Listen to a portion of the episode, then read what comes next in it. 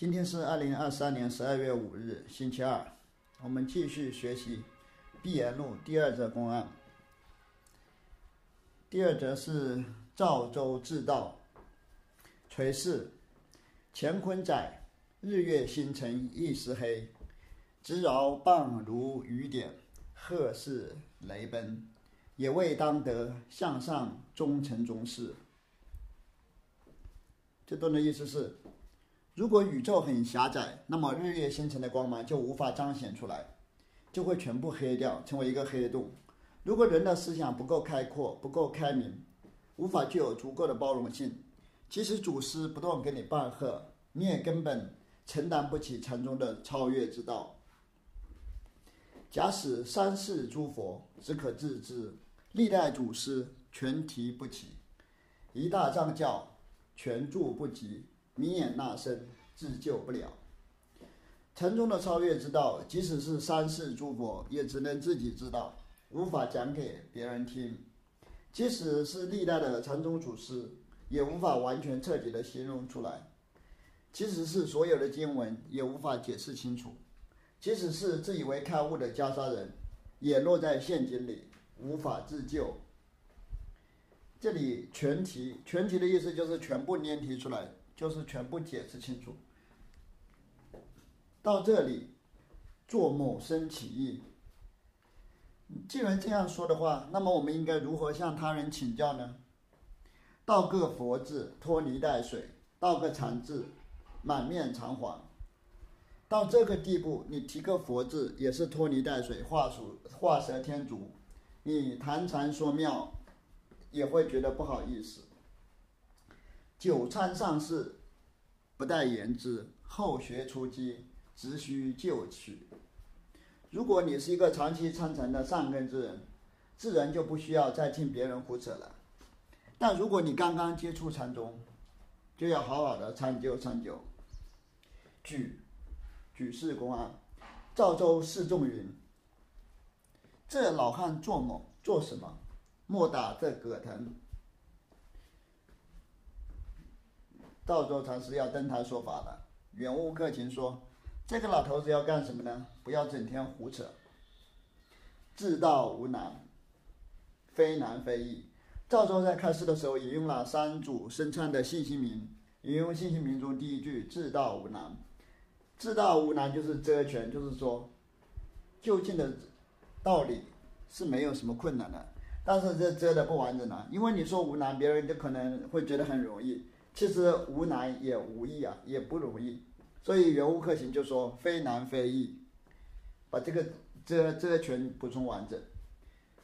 第二句是唯贤俭则，眼前是什么？山主犹在。信心铭第二句话是唯贤俭则。赵州明显是发现这句话有问题，唯贤俭则，那不这不还是俭则吗？那这还是挑挑拣拣呢？你嫌你嫌弃别人谴责，那你自己不还是在谴责吗？所以赵州就反问：“你正在做什么？你现在不正在减责吗？”三祖犹在，就是说赵州这里用的是三祖生唱的话，就是鹦鹉学舌念出三祖生唱大师的话，他就好像三祖还在一样。才有语言是简则，是明白。山头两两头三面少卖弄，鱼行水浊，鸟飞落毛。其实赵州还是要比那个申灿聪明，比三祖生聪明。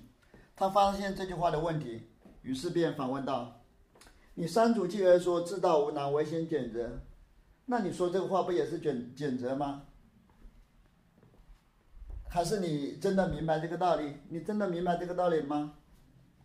袁悟克勤在这里讽刺赵州说：“你一会儿这样说，一会儿那样说，两头三面，一会儿引用信息名，一会儿又质疑信息名。”你不，这不是在卖弄吗？鱼儿在水里行走，水就变浑浊了；鸟儿在天上飞，也避免不了落下羽毛。你在这里卖弄，不也露出了你的狐狸尾巴了吗？然后赵州禅师他又说：“老僧不在明白里。”圆悟克勤说：“贼身已露，已露。这老汉向什么出去？”其实赵州说到这里，也知道自己露出了狐狸尾巴，想补救一下，于是说：“其实我也不在明白里，我也是一无所知的。”袁无克勤当然也看到了这一点，他说：“赵州已经露出了贼身，已经彰显了自己的败败缺。”袁无克勤反问道：“赵州这个老头子，他到底想干什么呢？”是汝还护兮也无？赵州禅师继续说：“是汝还护兮也无？”袁无克勤说：“败也，也有一个半个。”赵州即使强调自己一无所知，但还是意犹未尽，想继续补救。于是便反问底下的僧人们说：“我刚才说的境界，你们这些人是不是想保任、想维持这个境界呢？”袁无克勤看出了这个问题，说。还有一个护膝保人的念头，明明就是做作不自然，就是落败落败却了，就是也是落草了。后面的一个半个，这个是个成语，意思是非常少。远物克勤经常用这个成语啊，我搜了一下，好像有好好几处，这个辩论里面很多五六处好像都用了一个半个。在这里的意思是，那底下的僧人。也有一个半个是聪明的，也有少数人是非常聪明的。下面那个聪明的僧人就出来了，时有僧问：既不在明白里，还护惜个什么？言好语易诈，蛇蛇助善恶，蛇主善恶，蛇处处吧，应该念处，蛇处善恶。当时就有一个僧人站出来质疑赵州：既然你说自己不明白，你还护惜个什么呢？你既然知道要呼吸，说明你你明明白了怎么样？袁无克勤的评论是：这个僧人的反问真厉害，直接让人哑口无言，说不出话来。舌舌处善恶，意思就是舌头抵住了善恶，说不出话来。周云：我亦不知。扎萨这老汉，倒替三千，倒退三千。赵州也只能张傻充愣说。我也不知道呼吸个什么。袁无克勤的评论是：这个僧人打的赵州落荒而逃，丢盔弃甲，倒退三千里。僧云：和尚既不知，为什么却道不在明白里？看走向什么出去？叫主教上树去。这个僧人乘胜追击，说：既既然和尚不知道，为什么说你不在明白里？你不还是知道自己在？自己不在明白里吗？游客群评论说：“看看赵州要往哪个地方逃跑？赵州被赶得没有地方去，估计要找一棵树爬上去了。”周云：“问世即得，礼拜了退，赖有这一招，这老贼。”赵州最后没办法，只能倚老卖老，利用自己老师的身份，直接让这位僧人礼拜离开。这让我想起了派奥禅师。派奥禅师别人质疑阿毗达摩，就是用阿毗达摩里面自相矛盾或者和经文相相矛盾的地方去问派奥禅师，他回答不了，就直接的让别人离开，就说不要再问了，离开吧。袁无克勤在这里评论说：幸亏他还有这一招，利用老师的身份让僧人礼拜离开，这真是一个赖皮的老贼。评唱，袁无克勤对。这则公案的评唱：赵州和尚寻常举止话头，自道无难，唯贤简则。此事三祖信心明，云自道无难，唯贤简则，淡漠真爱，动然明白。这是介绍“自道无难，唯贤简则”这句话的来源出处啊。才有言语是简则，是明白，才那么会错过了也。脚钉。胶粘堪作何用？脚钉胶粘就是用脚钉钉住，用胶水粘住。如果你这样去理解，认为说出来话出口用语言表达出来不是简贼就是明白，那你就错过了。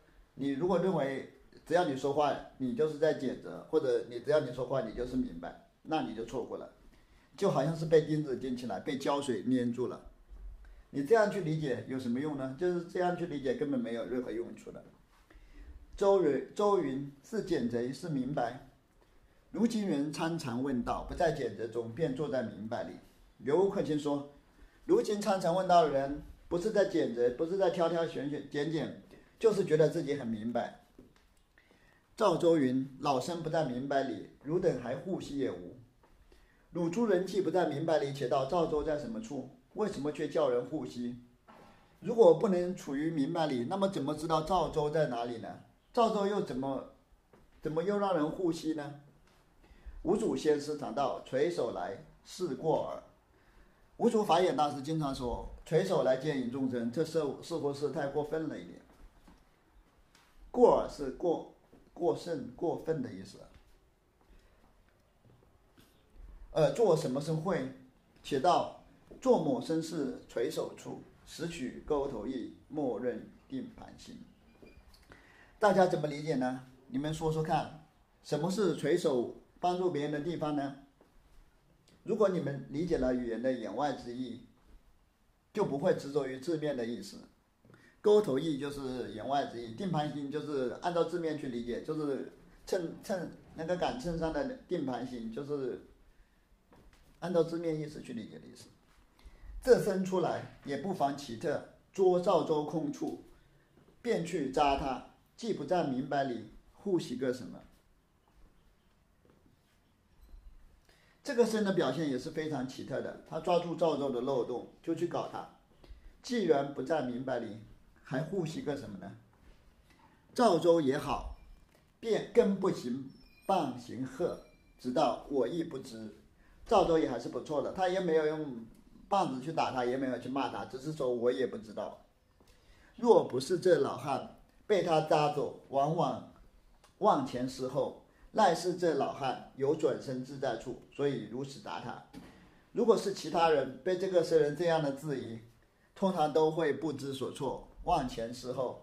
幸亏是赵州禅师，他有自由自在转身的地方，所以能够回答说：“我也不知道。”如今禅和之问者也道：“我亦不知不会，怎奈同途不同辙？”如今的禅宗学员，不管别人问他什么问题，都说我也不知道，我也不会。虽然跟赵州大师的回答是一样的，但是实际上是完全不同的。这身有其特处，方士会问和尚既不知，为什么却道不在明白里？更好一扎。若是别人，往往分数不下。游客请在这里继续吹捧赵州禅师。其实赵州禅师这样禅禅师这样回答就是耍赖皮呀。赵州是作家，只向他道：“问世即得，礼拜了退。”赵州没有办法，只能让这个僧人退下，因为他根本回答不了。这僧依旧无奈，这老汉何，只得忍气吞声。这个年轻的僧人因为被僧团的等级伦理洗脑了，赵州倚老卖老，让他退下，他只能忍气吞声，默默退下。其实他已经把赵州逼到死角了。此事大守宗师，不与不与尔论玄论妙。论机论尽，一向以本分事接人。大手宗师就是手段高超的宗师。袁无克勤在这里继续吹捧那个赵州禅师，说他不谈玄说妙，用本分事接引后人，用家常话来指导学人。本分事就是家常话。所以道相骂饶耳接嘴，相唾饶耳泼水。这是形容自由自在的境界，允许对方和自己对骂，允许双方互相吐口水吐。唾沫，口水不够还可以互相泼水，这就是大明大放的言论自由状态，体现了古代禅林相对自由的讨论氛围。殊不知这老汉说他行脚时，平生不以棒喝接人，只以平常语言，只以平常言语，只是天下人不奈何。殊不知赵州曾经说过，他在行脚的时候，从来不用棒喝的方法接引学人，而是用家常话来接引别人。赵州是个平易近人的禅师。但是，即使他用的是平常话，别人奈何不了他。盖为他平生无许多计较，所以恒年盗用，逆行顺行，得大自在。因为赵州禅师已经没有分别计较之心，所以能够纵横自在。如今人不理会得，只管道赵州不答话，不为人说，殊不知当面错过。现在有人无法理解却说赵州禅师不喜欢大理人，不喜欢为人说法，不喜欢为人开示。他们哪里知道，他们自己已经当面错过了。宋学道禅师的宋文：自道无难，三重公案，满口寒霜，道什么？袁悟克经评论说，这里有三重公案。第一重公案是三祖生产在新兴民族的开示，第二重公案是赵州拈提新兴民族的话，是第二重，第三重就是雪窦禅师把这个送出来，就是第三重。满口寒霜，道什么？满口寒霜就是嘴巴里面都结霜了，冻住了，无法开口说话了，还能说什么？言端语端，鱼行水浊，七花八裂，茶壶也。雪道禅师说：“自道无难，自道就在言端语端，也就是说，自道也要通过语言彰显出来。”原物克勤评论说。鱼儿游过水就会变浑浊，通过言端语端表现出来的自道，早就七花八裂、支离破碎了，人们就会被语言愚弄。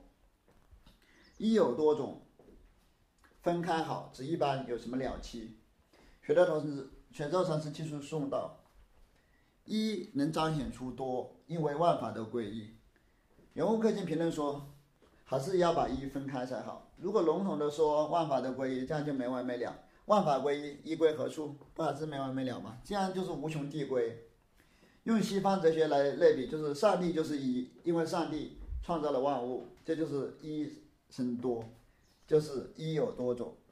人们如果这样这样去解释的话，就会人们会继续追问：那谁创造了上帝呢？不这样不就没完没了了吗？所以一有多种，一有多种就有什么了期？就是没完没了了。二无两般。学道禅师说：“二无两般，也就是说，如果各说各话分开来说，就不会产生问题。二只有二，达到并行不悖、井水不犯河水的状态。这句话也可以理解成二就是一。虽然有二元对立，但其实就是一回事。何堪四五六七打隔层做什么？原物客气评论说：既然你说二五两八，二就是一，那么。”四五六七都是怎么来的？你在这里胡扯什么呢？天际日上月下，学道禅师送到太阳从天边升起，月亮就落下去了。底面相承，头上慢慢，脚下慢慢，切记昂头低头。人物课程的评论，学道禅师已经当面将真理呈现给我们了。我们的头上和脚下都充满了滔天的大水，洪水漫漫，无所逃避，无所检贼。没有办法挑挑拣拣，我们不能抬头，也不能低头，不能去谴责，必须直面正对它，正视它。脚头上慢慢，脚下慢慢，你也不能抬头，因为头上慢慢；你也不能低头，因为脚底下也慢慢。切记昂头低头。剑前山深水寒，剑就是门前的栏杆。就是阁中弟子今何在？剑外长江空自流。剑就是门外栏杆，栏杆前的山很深，水很寒。因为山很高，所以山里面的溪水就是很寒冷的。学道禅师就是送到门口的大山，如果足够足够高峻，那么山里的溪水一定很冰凉。一死更不在活，还觉寒毛灼树吗？原物客卿的评论说。如同高山里的溪水一定很冰冷，人死一定不能复活，这都是自自然然、明明白白的事情。自道无难，自道也是这样的。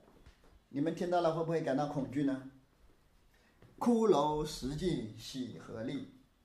雪道禅师说：“人死了成了骷髅，一时心已经没有了，何喜之有？那个喜从什么地方升起来的？从什么地方立起来呢？”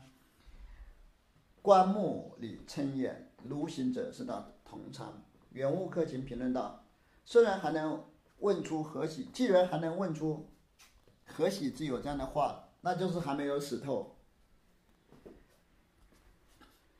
也就是在棺材里瞪大了充满疑惑的眼睛。既然这样的话，那你就去跟六祖慧能做同窗道友吧。也就是说，还要继续去聪明去参究。枯木龙吟消未干，学道禅师送道。”枯木里还有龙吟，说明还没有彻底干枯。原物客卿评论说：“呸，枯木没有彻底干枯，这也是好事呀，说明这个枯木还能再开花结果。枯木里有龙吟，不也是在说法吗？这也就是说，达摩不就是又来中国了吗？难难，写法难服，道义说。这里是什么所在？说难说易。学到禅师技术送到，想让枯木彻底干枯，这是很难的；想要明白之道，也是很难的。原物克勤评论说，如果之间出现偏差，就很难再辅正，写法难服。道一说，就是颠倒前面的说法，前面是这么说，后面又反过来说，就叫道一说。赵州引用辛弃民说：“知道无难。”学道成生在这里又说这件事很难，这就是颠倒过来的说法，就是道一说，意思就是颠倒前面的说法。这里是什么地方？你居然搞二人二元对立，说难说易。这里是什么所在？说难说易。简则明白，君自堪。学道禅师说：“我已经简则明白了，你们自己去琢磨吧。”下将未由别人，赖直自堪，不敢三生四下。还有不难的吗？变大。永无客卿评论说：“我还以为你能给人讲清楚，结果你让大家自己琢磨。反正这件事也与我无关。哎，你们还有人说自道无难吗？如果是这样说的话，我当场就要打你。自道无难无易，我们木直走，直接走过去就完了。不要说什么难，说什么易，也无难也无易。平畅，自道无难，言语言端语端。”雪窦知他落处，所以如此诵，自道无难。便随后道：言端语端，举一隅不以三隅反。这个举一隅不以三隅反，出自《论语》。举一隅不以三隅反，则不复也。意思是说，教导学生，给大家指出一个方法。如果他不能由此推推出其他的方法，那就不能再去教他了，不能重复的再去告诉他了。也就是说，说了知道无难，聪明的人一下子就明白了，不用再反反复复去告诉了。学斗道一有多种，二无两般，以三隅反一。后面又说一有多种，二无两般，这样啰嗦还是在说明这个道理，就是三隅归反到一隅，就是啰啰啰里啰嗦还是在说这个道理。而且到什么处是言端语端处？为什么一却有多种，二却无两般？若不具言，向什么处摸索？若透得这两句，所以古人道打成一片，依旧见山是山，见水是水，长是长，短是短，天是天，地是地。打成一片就是指泯灭二元对立后的境界。这里是在解释一有多种的境界，有时换天作地，有时换地作天，有时换山不是山，换水不是水，这是二无两般的境界。二就是一样，二元对立其实都是一样的，天就是地，地就是天，山就是。山就是水，水就是山。毕竟，整身得平稳去。看到城市这样东扯西拉、颠三倒四的，你们的心还能平稳吗？你们在其中能找到平稳吗？风来树动，浪起船高，春生夏长，秋收冬藏，一种平怀，泯然自尽，则此四句颂顿觉了也。学豆用四句颂文，将这一则公案的旨意都彰显出来了。学豆有余财，所以分开结果算来也。只是头上安头，分开结果就是像打开绳结、拆开拆开包裹一样。圆悟禅师说，学道禅师才华横溢，他层层替大家剖析这些这则公案，就像打开绳结、打开包裹那样。不过他这样做就如同是头上安头，是画蛇添足的行为。道自道无难，言多语多，一有多种，二无两般。虽无许多事，天际日上时，月变下；见前三生时，水变寒。到这里，言也端，语也端，头头是道，物物全真，岂不是心境俱忘，打成一片处？雪到头上太孤君胜，幕后也透露不少。有客卿说，在开始的部分，雪道禅师的机锋非常高峻，但是到后来。他还是泄露了不少。若参得透，见得彻，自然如醍醐上位相似。如果你能看得破，彻底理解，自然就像引用醍醐一样。若是情解未忘，便见奇花八裂，决定不能会如此说话。如果你继续用你的小聪明去理解，当然就会觉得支离破碎，无法理解雪窦的这些话。骷髅失尽，喜何力？枯木龙吟，消未干，指这便是交加处。此是古人问道的公案。学豆拽来一串圈去，用诵知道无难，唯嫌简则。交加就是相互叠加，也就是综合概括的意思。所以，用以前古人问道的公案来解释知道无难，唯嫌唯嫌简则。这里是用古人的公案来解释。如今人不会古人意，只管咬言咬句，有甚了期。若是通方作者，使能变得这番说话。不见生问相言，如何是道？相言云：枯木里龙影。生云：如何是道中人？言云：骷髅里眼睛。在这里是继续介绍这句引文的出处啊，就是前面宋文里面的那些诗，其实是古代的祖师和弟子对话的内容。后面继续是出处。身后问石霜：“如何是枯木里龙吟？”霜云：“犹待喜在。”生云：“如何是骷髅里眼睛？”霜云：“犹待死在。”枯木里还有龙吟，证明透露出喜悦的情绪，还没有彻底干枯。骷髅上还有一双眼睛转来转去，说明还没有死透，还有意识存在。生又问曹山：“如何是枯木里龙吟？”山云。血脉不断，生云如何是骷髅里眼睛？山云肝消不断，肝消未尽。生云什么人得闻？山云晋大帝未有一个不闻。生云未审龙吟是何章句？山云不知是何章句，闻者皆上。复有宋云：枯木龙吟真见道，骷髅无时眼出名。喜时尽时消息尽。当人哪便着中情？当然是日本人的意思。写豆可谓大有手脚，一时鱼尔交加送出，虽人如是，都无两般。雪豆幕后有位人处，更道难难。雪豆禅师最后为了帮助大家，就说难难。指这难难也需透得透得过死的，何故不见百丈道？一切语言山河大地，一一转归自己。雪豆凡事一年一多，到幕后须归自己。学到年初公案，再写宋文进行点评，到最后却让大家自己去体会。也就是说到幕后须归自己，且到什么处是雪豆为人处？大家说说看，雪豆帮助别人的地方体现在哪里呢？他这不是把大家越搞越糊涂了吗？简则明白君自康。我现雪豆这宋文里说，我简直明白了，你们自己去琢磨吧。即使打隔藤送了，因何却道君自康？既然你讲那，你讲那么多废话，就是想点拨他人，最后为什么却让别人自己去琢磨呢？且道意落在什么处？莫道诸人理会不得。射死三生到这里，也只是理会不得。大家说说看，雪豆禅师到底是什么意思？不要说你们理解不了，就是说我在这里，我也是理解不了的。